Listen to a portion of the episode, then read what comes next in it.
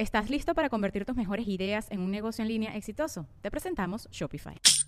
Tal vez no lo sabías, pero nuestro podcast More Than Mamis es un negocio. Y lo comenzamos, por supuesto, para desahogarnos y hablar sobre la maternidad, no para convertirnos en expertas de ventas y del e-commerce. Así que sí, necesitábamos ayuda para vender nuestro merch y poner en marcha nuestra tienda. Por eso estamos tan contentas de usar Shopify. Regístrate con tan solo un dólar por mes en shopify.com barra sonoro, todo en minúsculas. Ve a shopify.com barra sonoro para llevar tu negocio al siguiente nivel. Shopify.com barra sonoro. With everyone fighting for attention, how can your business stand out and connect with customers? Easy. Get Constant Contact. Constant Contact's award winning marketing platform has helped millions of small businesses stand out, stay top of mind, and see big results fast. Constant Contact makes it easy to promote your business with powerful tools like email and SMS marketing, social media posting, and even events management. With Constant Contact, you'll reach new audiences grow your customer list, and communicate more effectively to sell more, raise more, and fast track growth. Don't know much about marketing? No sweat. Constant Contact's writing assistant tools and automation features help you say the right thing at the right time every time. Plus, you can send with confidence, knowing your emails are actually reaching your customers thanks to Constant Contact's best in class 97% deliverability rate. I'm a small business owner, and I believe that this is a great tool for other small business owners. In small businesses, you need to create a team. And if you're starting by yourself, Constant Contact can be the team that you need. Tackle any challenge with Constant Contact's expert live customer support. Plus, everything's backed by the 30 day money back guarantee. So get going and start growing your business today with a free trial at constantcontact.com. Just go to constantcontact.com right now. Constant Contact, helping the small stand tall. ConstantContact.com.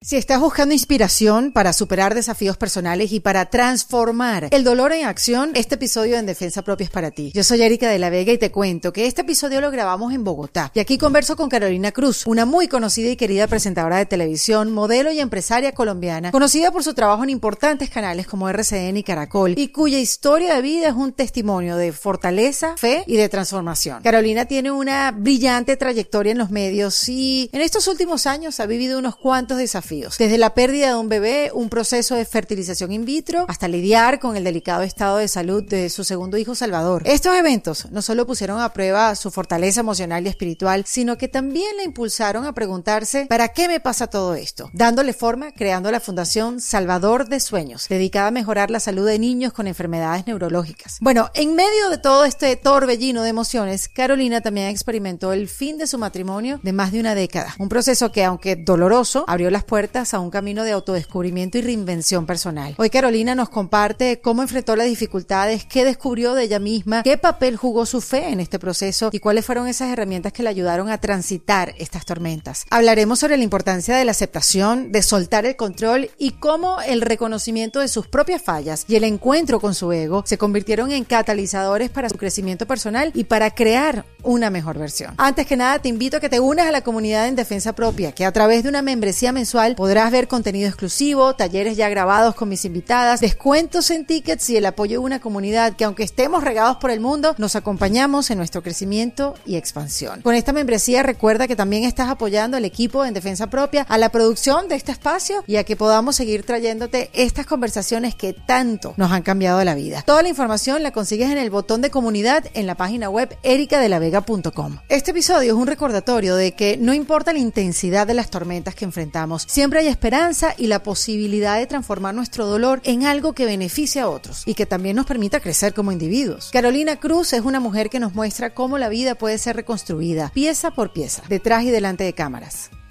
En defensa propia. En defensa propia es presentado por Opción Yo, la primera comunidad latina de bienestar. Bienvenida Carolina Cruz a En Defensa Propia. Ay, tan bella, muchas gracias. Qué placer estar aquí. Ay, qué chévere conocerte en vivo y en directo. Sí, totalmente. Pero es que nosotros coincidimos alguna vez en la vida, pero no nos como que nos veíamos. Cuando éramos imagen de Pantene. De Pantene. Otra, otra época, otros años, de una década atrás. Sí, claro. Eso fue como en el 2005, 2003, 2004. no éramos mamás. No éramos mamás. Sí, no nos habíamos casado. No nos habíamos casado. Ni separados. No separados Exacto, incluyéndome. o sea, sí. sí, era distinto, pero también una época muy, yo creo que todas las épocas tienen su, su momento especial. Sí, totalmente. Y además en la época que, que coincidíamos, eh, éramos así, bueno, seguimos trabajando y todo lo demás, pero era como la locura, era trabajar sin pensar en el mañana. O sea, sí, era como, era, yo creo que la maternidad, a mí en mi caso personalmente, y creo que a, a, la gran mayoría de mamás y de papás, lo que te enseñan es a vivir el momento, ¿no? A gozártelo más, como a saborearlo más, a disfrutarlo más. Antes estaba uno a todo diciéndole sí. que sí, con ganas de comerse el mundo. Ahora se lo quiere comer uno también, pero de una manera distinta, diferente. No, y lo bonito, Caro, que has tenido una carrera divina, larga, maravillosa. Sí.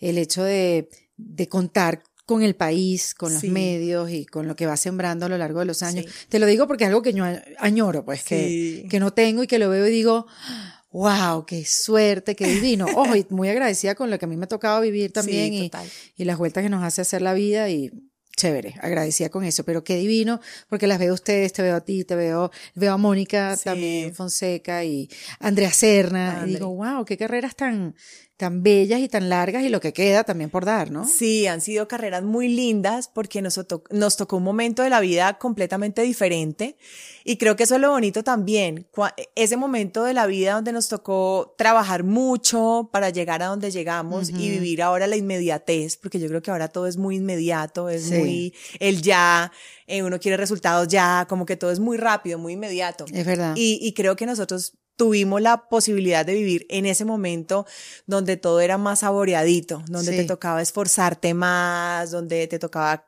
capacitarte más, uh -huh. viajar más, mostrar en realidad eh, que, que, que tenía la capacidad de, de llegar a donde has llegado.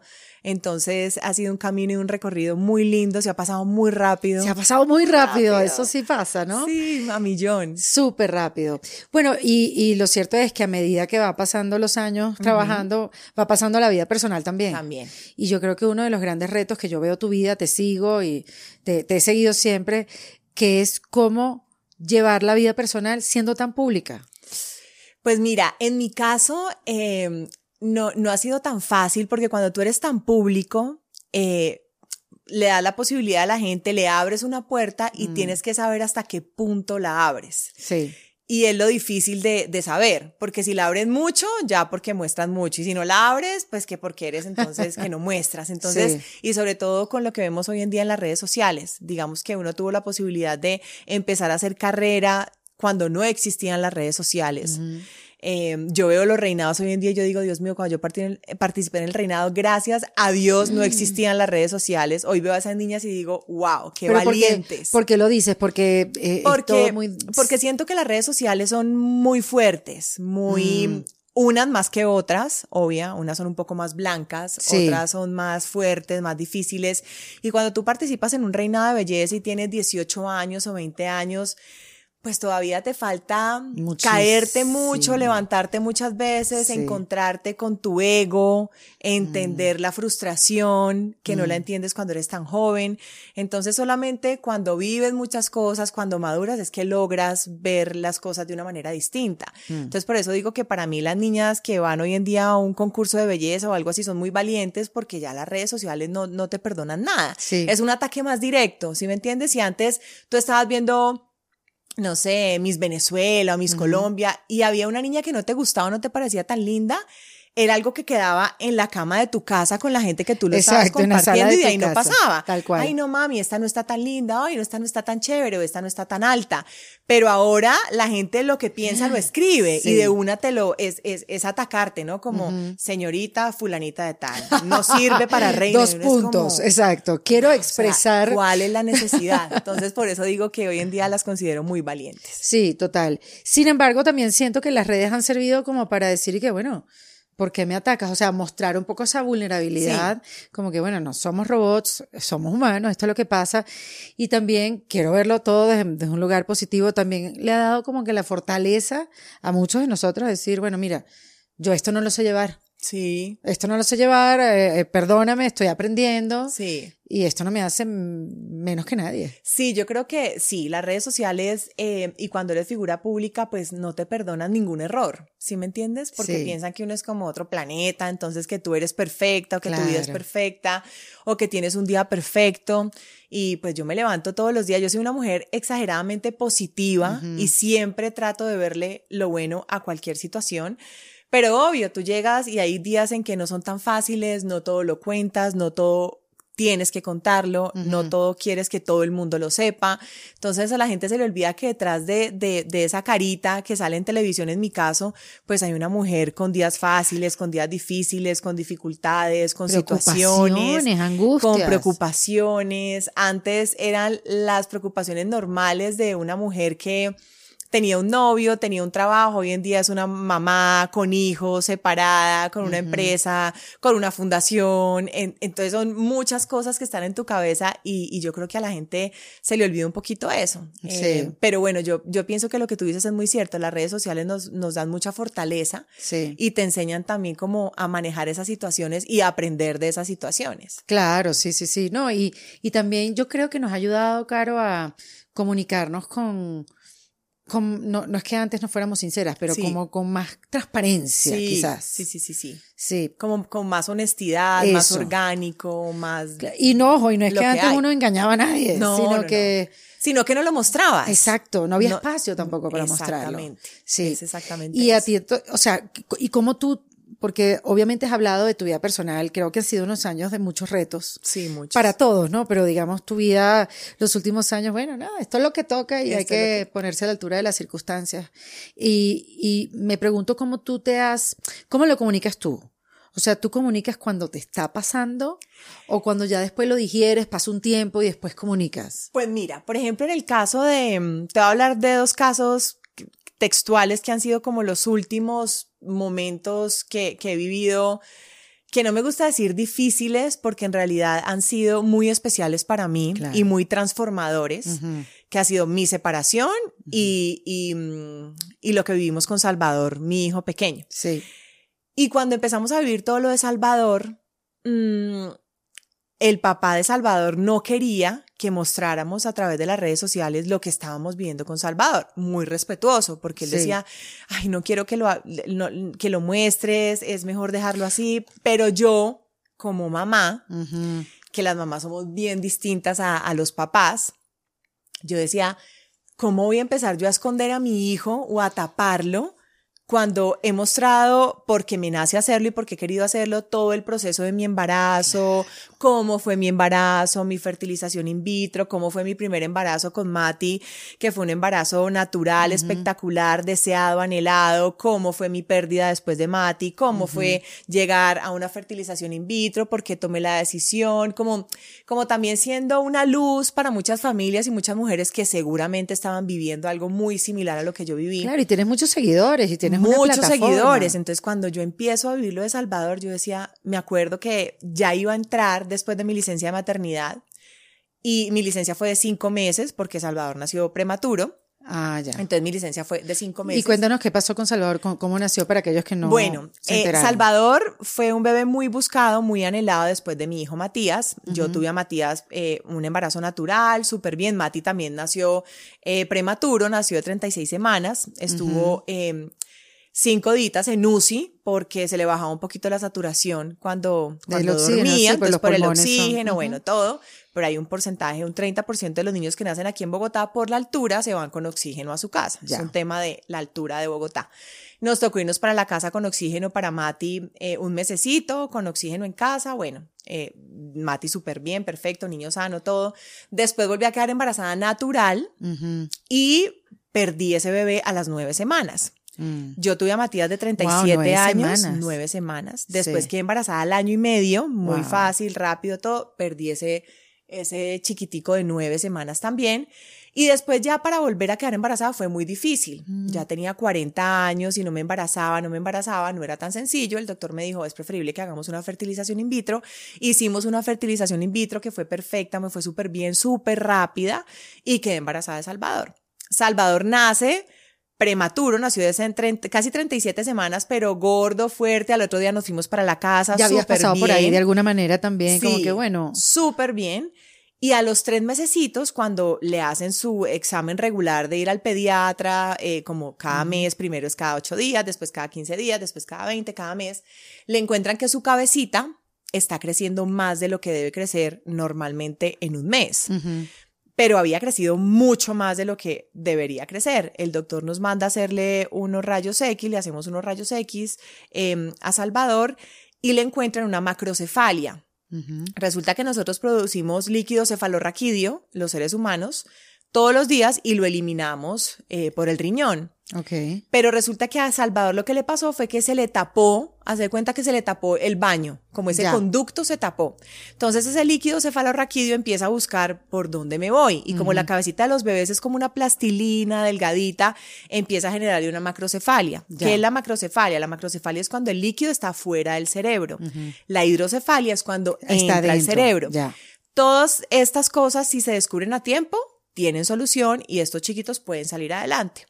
Es increíble, tú sabes que te escucho hablar y es increíble lo experta que uno se hace ah, después de eso. en temas que no pediste. No, pero En temas que no buscaste, no pediste, no estudiaste. Yo ni siquiera sabía que existía líquido cefalorraquídeo. Exacto, o sea, cabeza y ya, pues, ¿no? Exacto. Sí, es que nosotros todos los días, y yo líquido, ¿qué? O sea, yo no, no. Pero es o sea, me impresiona porque uno al final sí te haces experto. Sí, te haces experto. En algo que... Exactamente. Entonces, el doctor nos dice, vamos, bueno, primero yo me da la noticia, yo, pues, a uno que le den una, una noticia de una situación de salud de un hijo donde tú no entiendes nada, yo inmediatamente me metí a Google a chismosear, peor error, grave, error, garrafal. Lo único que me salía era hidrocefalia, no me salía macrocefalia, me salía una información, todo negativo, o sea, todo mal.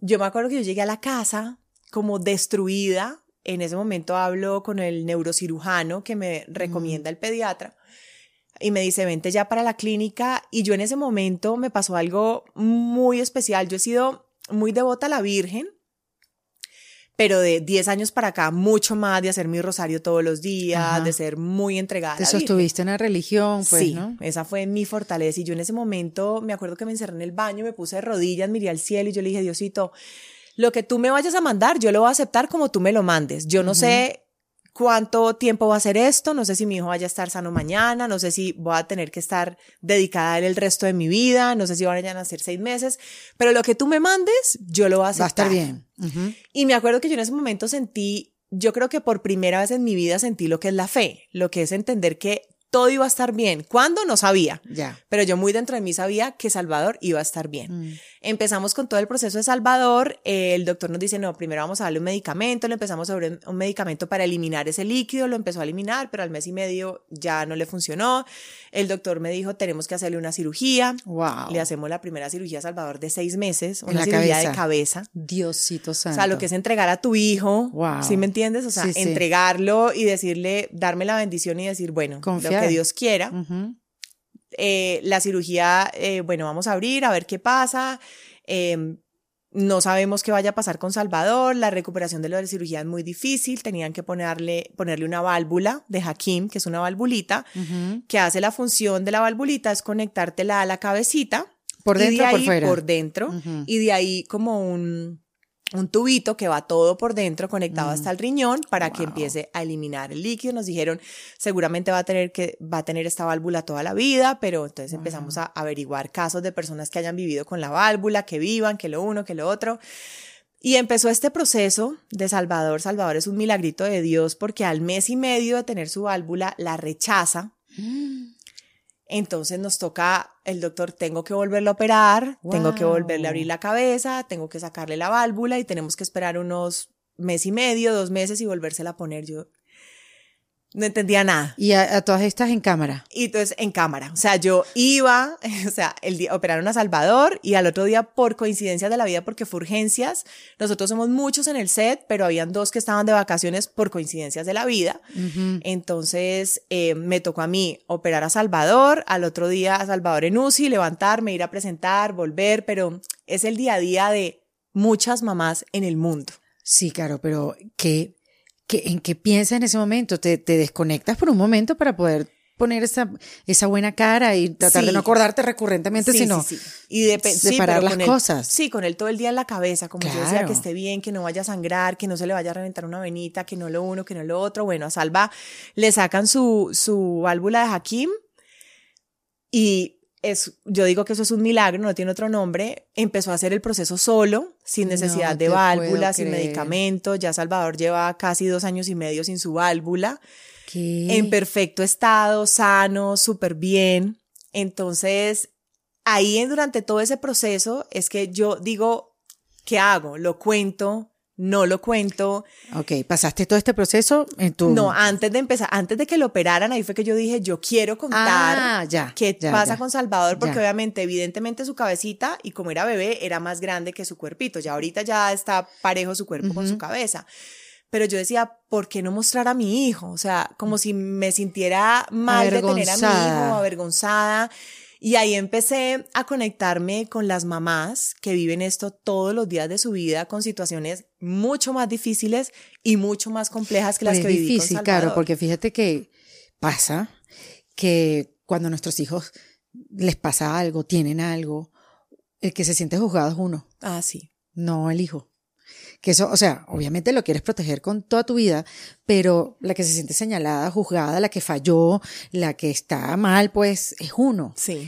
Y separar eso es súper difícil. Es muy difícil y me tocó mientras vivía todo lo de, lo de, Salvador, la separación. Yo creo que por eso no me dio tusa, porque estaba no te dio tiempo, como tan metida en sacar adelante a mi hijo, en que estuviera bien, en que estuviera sano, en que su desarrollo fuera perfecto, en sus terapias, que lo otro no me dio tiempo para pensar.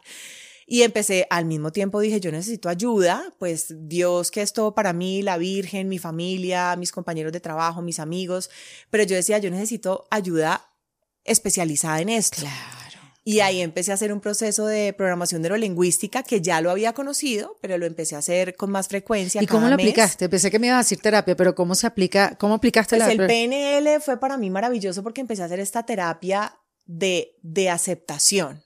Ok de aceptación, que es que lo que pasó con mi hijo es, una lotería, es una balota que tú te sacas. Sí. ¿Sí me entiendes? Entonces, aceptar. Esto fue lo que me tocó y tengo que aceptarlo. ¿Lo voy a aceptar desde el lado positivo o, o va a estar martirizándome y mm. mortificándote, mortificándome y haciendo esto difícil todos los días de mi vida. Sí, porque eso es hacerlo más difícil. Entonces empecé a verlo desde el lado positivo, o sea, mm. ¿para qué me sirve? ¿Qué saco de esto? Esto me va a volver más agradecida, más aterrizada, mm. de, de, de dónde tengo que encontrarle como la razón a esto. Eso me, me enseñó el PNL. Con todo el tema de la separación, a encontrarte con ese ego, de entender que no todo siempre tiene que salir como te han enseñado que supuestamente es perfecto. Como la gente espera que debe salir. Exactamente. Carolina nos, nos debe demostrar su vida siempre exitosa, impecable. Que no todo es perfecto, que las parejas cometemos errores, que, que seguramente uno se desconecta mucho de la pareja cuando es mamá, que tienes que mejorar en muchas cosas como mujer, como pareja, en todo, ¿sí me entiendes? Mm. Cuando hay una separación y cuando dos adultos toman esa decisión es porque las dos personas han cometido errores. Eh, nosotros, digamos que como pareja también eh, intentamos muchas cosas pensando también que eso también es un error. Uno empieza a pensar es en los hijos, y no en la pareja. Pero no piensas en claro, ti. pero ustedes llevaban muchísimo tiempo. Muchos años, 13 años muchos juntos. Muchos años. Muchos años juntos. Tenemos una relación increíble. Ay, qué chévere. Tenemos una muy buena relación. Es, que si no sería todo más difícil también. Tenemos una muy buena relación. Obviamente al comienzo y cuando estás viviendo el proceso hay dolor, mm. hay rabia. Em, vuelvo y te digo, es encontrarte con ese ego, es estrellarte, es decir, ay, ¿qué me faltó? ¿Qué no hice bien?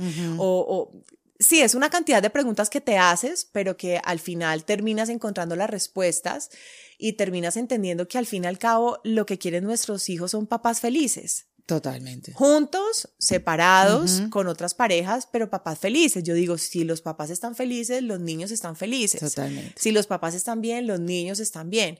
Entonces, eso me lo enseñó mucho el PNL y lo que tú dices de las redes es muy cierto. Cuando yo empecé a mostrar a Salvador, menos mal yo ya estaba haciendo todo este proceso, porque la gente es muy cruda, ¿sabes? Y la gente es muy cruel. Entonces, que se metan con uno a mí no me importa porque yo estoy acostumbrada a eso hace más de claro, 20 años. estás entrenada, sí. Han dicho todo, dicen todo y yo ya, como dicen por ahí, tengo caracha. No, y además que tú eres una mujer también que, que te sabes defender Sí. y tienes tu verbo fuerte y, sí, sí, sí. y, y sabes salir adelante ante cualquier cosa, ¿no? Que te digan.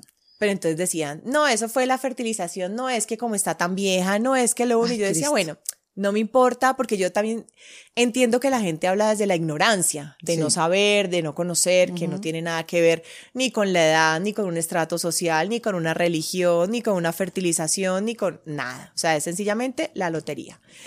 Y después ver cómo se metían con Salvador, yo decía, qué fuerte porque que no te quieran a ti está bien, pero Ah, yo eres veía grande, cómo exacto. Se burlaban de mi hijo, cómo juzgaban a mi hijo y me metía a ver los perfiles y eran mamás con hijos. Ay, qué duro, Caro. Y yo decía, ¿cómo es posible que uno siendo mamá y entendiendo el valor de la maternidad y entendiendo Mm. el valor de la vida de un niño y de un hijo, cómo puede tener uno la, la posibilidad de porque Pepita me cae gorda, Claro, tener que no. atacar a un niño? Sí. Pero bueno, gracias a Dios estaba haciendo todo mi proceso y empecé a entender eso desde otro punto de vista. No tomármelo personal, sino entender seguramente la escasez de amor y la escasez de, de, de muchas cosas que tiene esa persona cuando te ataca. Pero es que eso es súper clave lo que estás diciendo, porque tú no puedes esperar que la gente cambie. no, Esta gente que tú no conoces y que te siguen y que tienen este comentario para ti. La que tiene que cambiar es tú cómo lo recibes. Y eso es así con todo. No puedo esperar que mi papá cambie, que mi mamá cambie y el público que me sigue que cambie. No, yo tengo que recibir esto de otra manera. Y ahí es donde hay que enfocarse, ¿no? Exactamente. Y mm, cuando empieza entonces a mostrar, porque me imagino e intuyo que, no, no sé qué sucedió, me intuyo que también tuviste un lado de mucha empatía. Pues fue ¿no? la mayoría. Y de mucha gente diciendo, a mí también me pasó, a- yo también, porque cuando uno habla de sus problemas, claro, yo digo que en los contextos correctos también, Sí, claro. porque hay que hacerlo en el lugar que es, ¿no? Este, una cosa es hablarlo en Instagram, digo yo, y otra en. Twitter, una cosa Sí, es hablarlo Sí, sí, sí. Con un grupo de amigas y otra cosa hablarlo con una gente que no conoces, pues, y no sabes cómo van a reaccionar. Pero me imagino, porque cuando uno habla de sus problemas, vienen las soluciones y viene la acción. Claro. Y me imagino que hubo mucho eso. Pues mira, cuando le hicieron la primera cirugía a Salvador, en su cabecita, yo estaba en la clínica, en UCI, co- acompañando a Salva su recuperación. Y por la noche yo me puse a pensar y yo empecé a pensar en las mamás que estaban viviendo la misma situación que yo, pero estaban en una situación mucho más compleja. Sin una EPS, sin un seguro. EPS es el seguro público. Sí, pero pues es el EPS el seguro público. Yo, gracias a Dios, tengo una prepagada. Claro, Entonces claro. mi hijo tuvo la mejor atención, pues porque tenemos una buena prepagada, pero Claro. no es la suerte de los niños en el país. Entonces yo decía, ¿cómo hace una mamá que no tiene EPS, que no tiene prepagada, que no tiene ayuda económica, que tiene otros niños, que tiene que trabajar, que ni siquiera tiene un diagnóstico médico de lo que tiene su hijo? Y yo empiezo a pensar y yo dije, Dios mío, si yo estoy viviendo, esto es por algo. Y ahí nace la idea de crear la fundación Salvador de Sueños, Regalo de Dios. Entonces, cuando yo empiezo a hablar esto en redes sociales, exactamente en Instagram, porque yo no tengo Twitter, yo solamente manejo Instagram, y empiezo a contar todo, pues te estoy hablando de que las personas que me atacaron y a mí a mi hijo, pues fueron un, un 5%, nada. Claro. El resto de la gente con una empatía, con un amor hacia la situación, hacia Salvador, hacia Mati, que es un hermano increíble, hacia todo lo que hemos vivido. Y empecé a tener una comunidad de mamás maravillosas porque es como que te miran y dicen, ella es igual a mí. O sea, Total. dejan de ponerte en ese pedestal que te habían puesto antes de decir que es que la vida de uno es perfecta y dicen, no, ella, ella es como yo, ella es humana como yo, ella está viviendo lo mismo que yo, Claro, ella está sintiendo cosas. como yo. Sí. Y eso ha sido un descubrir y como un despertar muy lindo a través de las redes sociales. Claro, porque conectas también desde otro lugar. Exactamente. Porque te ayuda a ti también ver, ver otras cosas. ¿no? Totalmente. No, y además, Caro, que yo siento que, gracias a Dios, has tenido una vida hasta el momento que empezaron a pasar estas cosas que también son parte de la vida, muy exitosa. sí, ¿no? sí, Y, sí. y muy, y, y muy llevadera, o sea, hacia el ascenso, Sí. digamos, natural, o sea, Sí. sin, sin tanto reto y tanta lucha, sino, bueno, sí, las cosas se dieron para que fueran así. total. Y, y yo, yo creo que cuando comienza a pasar un poco la vida, también, bueno, obviamente te lo da la edad, las pérdidas, Todo. separación, todo, todo, todo lo pone como en otras perspectivas. Entonces, ahí es donde ¿dónde están estas herramientas para poder sobrellevar esto que quizás, y lo digo por mí, la verdad que las opiniones obviamente vienen por lo que yo he vivido, mis experiencias, cómo crecí, dónde crecí.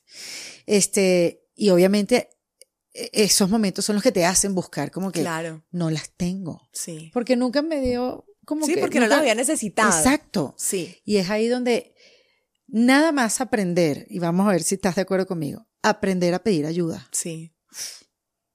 Ahí se te va unos buenos capítulos del libro, ¿no? Uy, eh, miran, esas terapias que yo hacía con, con mi, mi coach, pues, de PNL, con Alexandra se llama ella, yo duré como año y medio.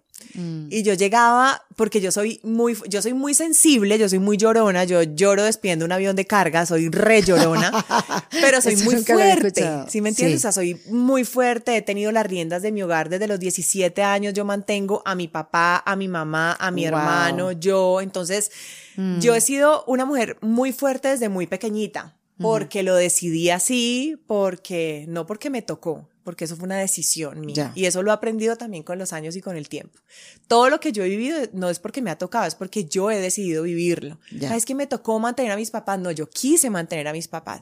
Es que me tocó pagarle la carrera a mi hermano, yo quise pagarle. Y esa fue la posición que yo tomé desde un comienzo. Y esa posición de, de ser como la cabeza de la familia desde los 17 años, me llevó también a encontrarme con muchas cosas que yo tenía muy dentro de mí, muchos guardados, muchos rencores que tenía guardados eh, y con todo este proceso de todo lo que por, viví. Por lo de tu familia. Claro, pero mm. vuelvo y digo, digamos que yo me ponía a ver cuando hacía todas todo mis, mis terapias de, de programación neurolingüística, yo soy una mamá apachochadora, intensa, les digo te amo todo el día, los abrazo, los beso, y mi mamá siendo para mí la mejor mamá del mundo y la mejor abuela de este planeta, pues yo no tengo recuerdos de mi mamá tan apachachadora, ni diciéndome te amo, o sea, lo hace más con mis hijos. Claro. Y con mis sobrinos, y mi papá tampoco, pero entonces yo al comienzo tenía como un rechazo mm. a eso y entendí que es que eso fue lo que, lo que ellos recibieron también. Claro. En esa época ese era el amor que se daba y de esa manera se daba el amor y esas eran las demostraciones de amor. Entonces en todo este proceso que viví yo, eh, aprendí con mis terapias de PNL a perdonar y a sanar muchas cosas que tenía por allá guardadas. Que ni te habías dado cuenta. bueno, eso es un despertar, ¿no? Es un despertar. Entonces yo llegaba a mis terapias y desde que Alexandra me abría la puerta, yo empezaba a llorar hasta que me iba, o sea, en dos horas de puro llanto, yo como sacando, sacando, sacando todo, pero me, me, ayudó también a sanar muchas cosas de mis relaciones muy mm. cercanas, que ha sido un, un, un, despertar muy lindo para mí. Pero qué belleza porque las adversidades te trajeron este despertar. No, es que yo digo que Salvador vino a salvarme, como su nombre. Qué belleza de nombre. Literal, porque desde antes nosotros decíamos, si es un, bueno, Matías lo escogimos desde el día uno. Matías es un bello nombre regalo de Dios. Exacto. Claro, entonces desde el día de uno, bueno, Mati. Pero después yo decía, yo soy súper, súper pegadita y devota a la Virgen de Guadalupe. Entonces yo decía, si es una niña, Guadalupe. Y si es un niño, Salvador, pero siempre estuvo ese nombre ahí. Y cuando pasas por todo eso, yo digo, Salvador vino a salvarnos a mm. muchos que estamos a su alrededor de muchas cosas, eh, de nuestras vidas que seguramente estábamos viviendo y, nos hizo despertar a muchas situaciones y a ser personas diferentes hoy en día. Y quizás, Caro, a conocer partes de ti que no conocías. Totalmente. Y aceptarlas también. Totalmente, claro que sí. Porque también hay que darse cuenta, bueno, otra vez te lo digo por mi propia experiencia, no, bueno, yo también fallo, yo tampoco supe manejarlo, yo claro. fui muy torpe. Claro. Eh, Sabes, como, ah, yo sé, yo también ¡ah! soy culpable, wow. Claro, y es cuando, por eso te digo, cuando te encuentras con el ego. Uf de que te, te, te sientas en una terapia y empiezas a entender que, pucha, yo también he cometido mm. muchos errores, o sea, yo he, sido también culpable de muchas situaciones, mm, pero también está la capacidad de poderlo transformar mm. y de qué manera lo puedes transformar y de qué manera puedes volverlo de una manera bonita, sí, o sea, agradable.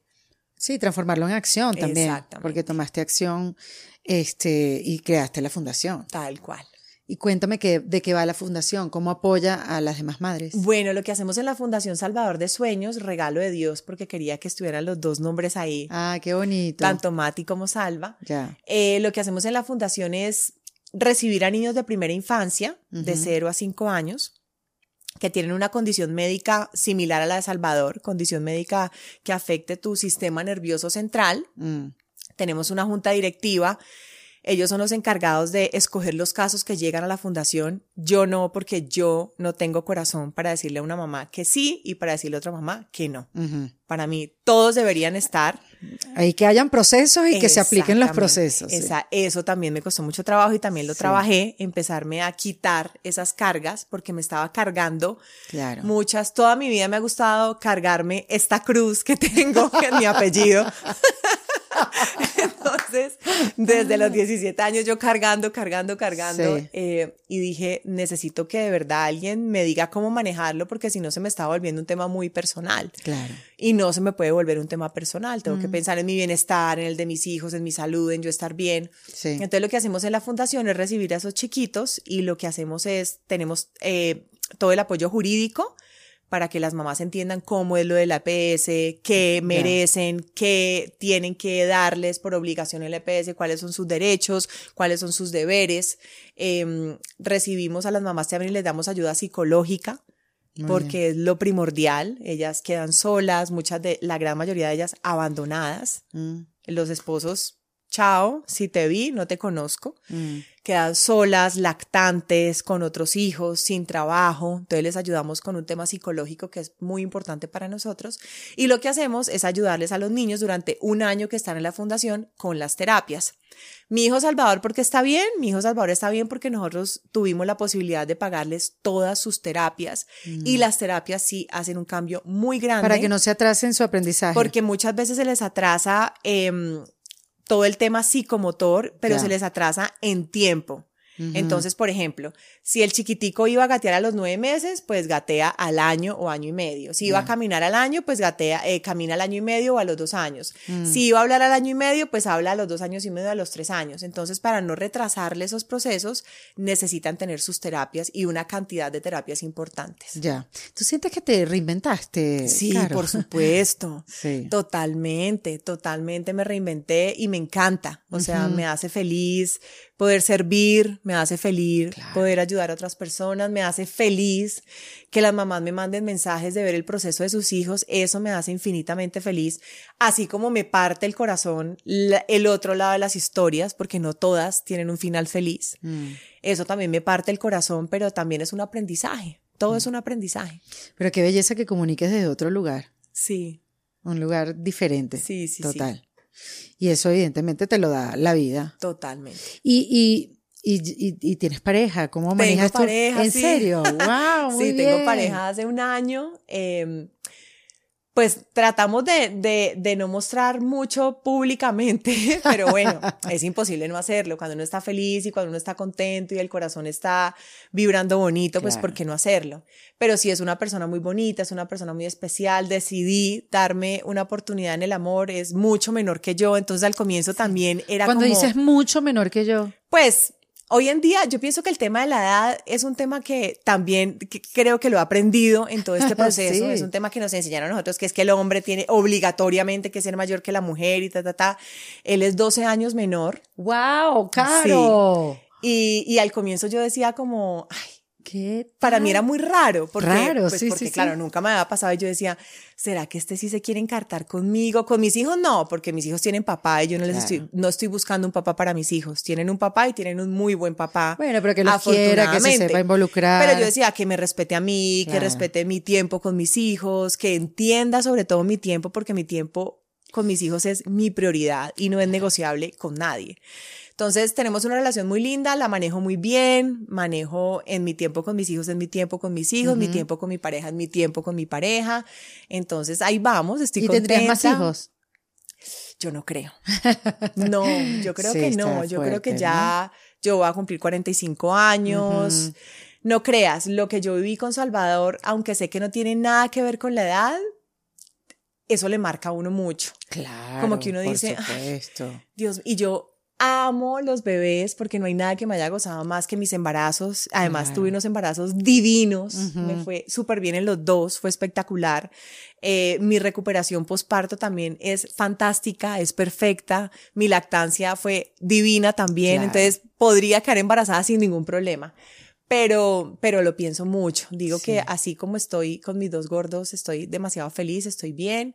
Mm, ese es un tema que no hemos hablado, no se ha conversado todavía. No, porque como es más joven y dice que, bueno, los hombres quieren o no ser padres. Y, seguramente en algún momento se conversará, pero he aprendido a vivir el mm, día a día. Entonces voy, voy yendo ahí con, con pasito lento. Lo chévere es que te has permitido hacer cosas que estoy segura antes jamás, jamás. te hubieses atrevido tú, Carolina Cruz. en hacerlas. No, nunca. Pues para mí sí, al comienzo era muy raro. Yo decía, ¿será que sí? ¿Será que no? Pero después, ¿sabes qué? Me ha costado a mí mucho en la vida y creo que nos cuesta mucho a las mujeres mm. Mm, el merecer, el merecimiento, ¿sabes? Yo trabajo todos los días en el merecimiento porque yo pienso en todo el mundo, pero de última estoy siempre yo. Claro. Y como que en todo este proceso he aprendido a que yo soy una buena mujer, he tratado de hacer las cosas bien en la vida, con errores, con caídas, con todo, pero pues he tratado de hacer las cosas bien y desde el merecimiento se merece uno lo bueno también y me cuesta mucho trabajo. Entonces cuando empecé a vivirlo dije, bueno, desde el merecimiento, me lo merezco, me merezco una persona chévere, que me quiera, que me consienta, que esté pendiente de mí, eh, que me respete y mm. bueno, eso es lo que he vivido en, en este año, entonces ha sido muy lindo. Qué bonito. Y además lo que me parece también chévere, Carolina, es que no hayas dejado de comunicarte de lo que vives y que lo cuentes así de esta manera y que sigas dando tus opiniones como siempre y no, no te hayas como, sabes, como echado un poquito hacia atrás. Porque uno también viene comentando y diciendo y opinando y bueno, estas son mis opiniones sin hacerle daño a nadie. Sí. Y de repente recibes tanto como mm, gente que no está de acuerdo, no le gusta o algo, y uno dice, bueno, yo sabes que yo mejor me callo la boca. Sí, y es respetable, ¿sabes? Yo creo que en las redes sociales, pues, hay muchos puntos de vista, yo respeto todos los puntos de vista, pero sí creo que, que, que también volvemos las cosas un poco más graves de lo que en realidad muchas veces son. Mm. Y eso es lo que, lo que no debería pasar con las redes sociales, porque le terminan dando mucha importancia a temas que no tienen o no tendrían que tener la importancia que termina dándole las redes sociales. Claro, porque hay medios que replican y lo replican y lo replican y le ponen un titular uno peor que otro a cosas que no son tan relevantes. Yo pienso que hay cosas más importantes a las que sí, se les debería dar importancia en el país, en el mundo, en todas partes. O sea, no puede ser una, una banalidad más importante que cualquier otra cosa que sí sea importante en, en la actualidad que vivimos hoy en el mundo. Sí. Entonces siento que sí, sí deberíamos utilizar las redes sociales de una manera un poquito más responsable. Y no mm. creas, yo pienso mucho en eso, o sea, yo por utilizar mis redes sociales lo pienso mucho. No ir a cometer el error, no generar eh, sensibilidades, pienso mucho en mis hijos también, pues porque ahora están chiquitos, pero van a crecer. Claro, claro. Y esto va creciendo también el tema de las redes sociales, esto no se quedó aquí, o sea, eso va creciendo y creciendo todos los días de una manera impresionante. Sí. Todo, la red, la tecnología, todo. Entonces pienso mucho también en ellos y y hay cosas también que me guardo pensando mucho en ellos. Ya cuando no es mamá. ¿En qué te guardas?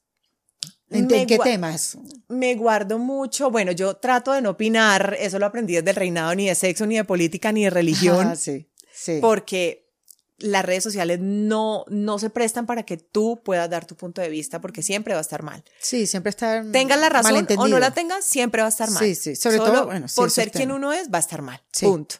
Entonces trato de evitar mucho eso, mm, trato de no mostrar mucho a mi pareja también pensando mucho en mis hijos, mm, eh, pues porque el día de mañana tampoco quiero que vean a su mamá pues por ahí, o sea, digo, lo pienso mucho, trato de, evitarlo bastante, em, lo hago, pero soy como muy tranquila con eso ya, esos son como los temas en los que trato de no opinar mucho para evitar dar mucho de qué hablar y en lo de mi pareja pensando un poco en mis hijos, que están pequeñitos, pero van a crecer. Sí. Y sabes que ando averiguando qué, qué es lo importante en la vida. También por cosas que me pasaron, yo me operé hace poco de la cabeza, me abrieron la caja fuerte. es que la cabeza wow, es la cabeza. Sistema operativo. es que no te están hablando de un dedo, o sea, es como, la cabeza es y entonces esa operación sí me puso ese momento como a preguntarme qué es lo importante en la vida. No tengo respuesta todavía, pero tú evidentemente de haber pasado lo que pasaste con Salvador, porque vaya susto, ahorita lo cuentas como una historia, mm. parte, de, parte de tu storytelling, digamos, de vida, pero no me quiero imaginar a Carolina en la sala de espera de la clínica, esos momentos de soledad que por por más acompañada que hayas estado, son momentos tú contigo y bueno, con tu soporte de la religión, la Virgen que están ahí contigo, pero sí te tienes que convertir en tu mejor amiga para apoyarte y poder pasar esas tormentas. Entonces me pregunto, ¿qué es lo importante para ti? ¿Qué es lo importante para mí en estos momentos de mi vida? ¿Qué es lo importante para mí? tantas cosas, pero mm. mi prioridad siempre, hoy y siempre de aquí para, para allá, desde que soy mamá, mis hijos, o sea, la salud de mis hijos, que estén bien mis hijos.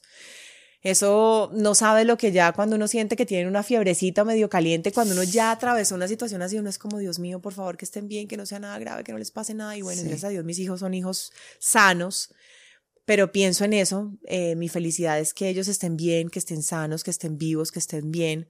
De ahí Después me he vuelto un poquito egoísta, entonces pienso en mí, en que yo esté bien, qué bueno. en que yo esté sana, en que yo esté bien, me cuido mucho mi salud, mucho, soy renerda con los exámenes de salud cada tres meses, cada cuatro meses, soy muy juiciosa, me cuido porque sé que necesitan mamá para rato y quiero ser mamá presente hasta viejita.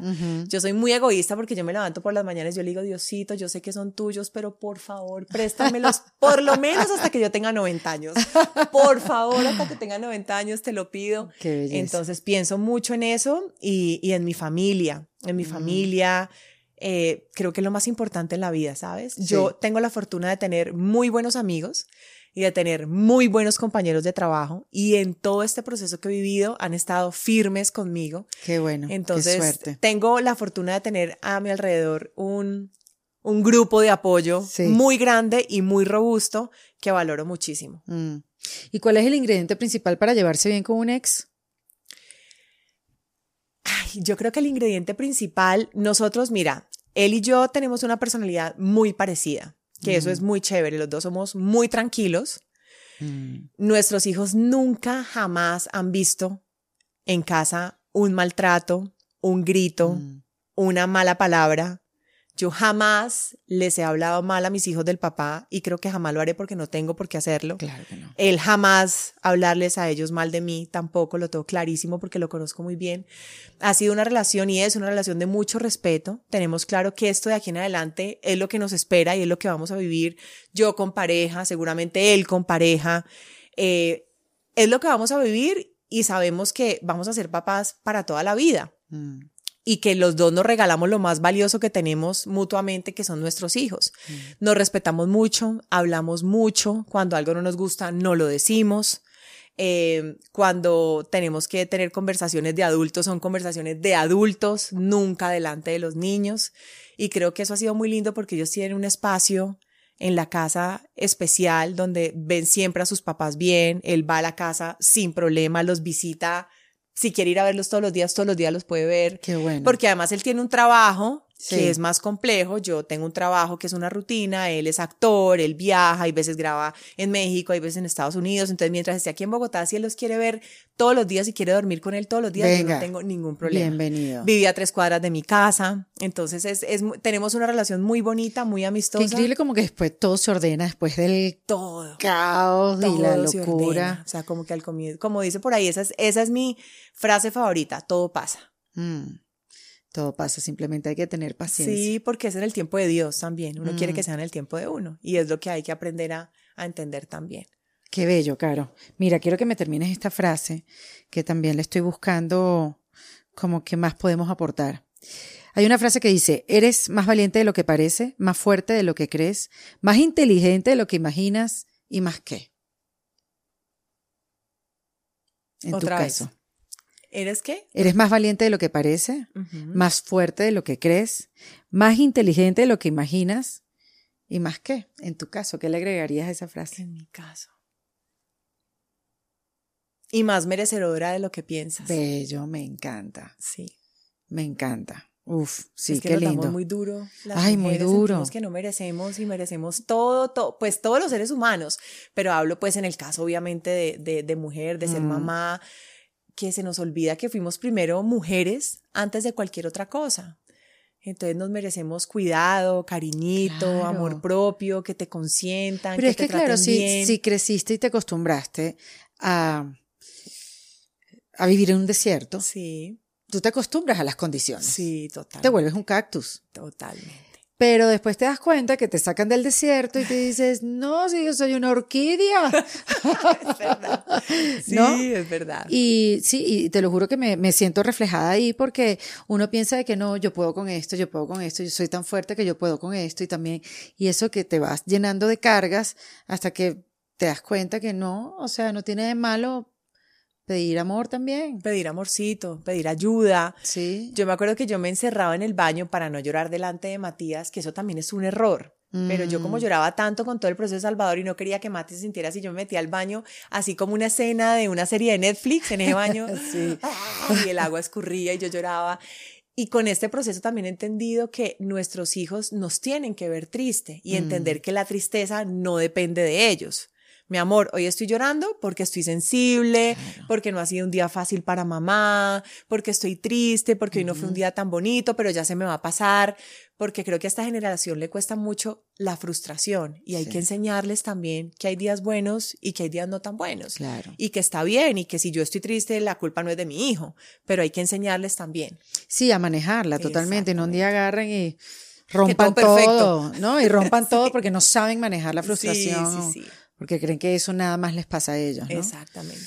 Cuéntame, mm, Caro, dame tres tips para reinventarse. Para reinventarse, pedir ayuda, importantísimo, Me encanta porque no, no, lo podemos hacer, y menos con temas que no conocemos o no sabemos, pedir ayuda, em, hacer pausas, no dejar de, de, de, de toda la carrera y esperar en el tiempo de Dios. Esas mm. tres cosas para mí en todo este momento de mi vida han sido muy importantes. Qué lindo, Caro, me encantaron. Muchas gracias. Es increíble que en cada conversación los tips sean tan distintos, pero todos tienen como el mismo fin. Sí, el mismo sentido. Es una cosa alucinante. Sí. Te lo juro que es alucinante y los tuyos fueron muy lindos. Tan bella, gracias. Gracias por venir, qué bueno este tiempito que nos regalaste. Muchas gracias. Gracias por venir a En Defensa Propia. Gracias. Carolina Cruz, En Defensa Propia. Este episodio en Defensa Propia fue grabado en Bogotá, Colombia, y fue producido por el Departamento TV. Opción Yo, la primera comunidad latina de bienestar. En Defensa Propia es producido con el apoyo de Andrea Wallis y editado por Vanessa Ferrebus y Jesús Acosta, con música original de Para Rayos Estudios. Yo soy Erika de la Vega y recuerda que esto lo hacemos en Defensa Propia.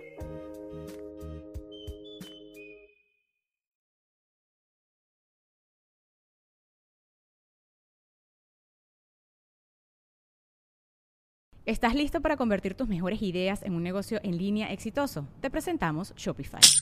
Tal vez no lo sabías, pero nuestro podcast More Than Mamis es un negocio y lo empezamos por supuesto para desahogarnos y hablar sobre la maternidad, no para convertirnos en expertas de ventas y del e-commerce. Así que sí, necesitábamos ayuda para vender nuestro merch y poner en marcha nuestra tienda. ¿Y cómo suena con Shopify?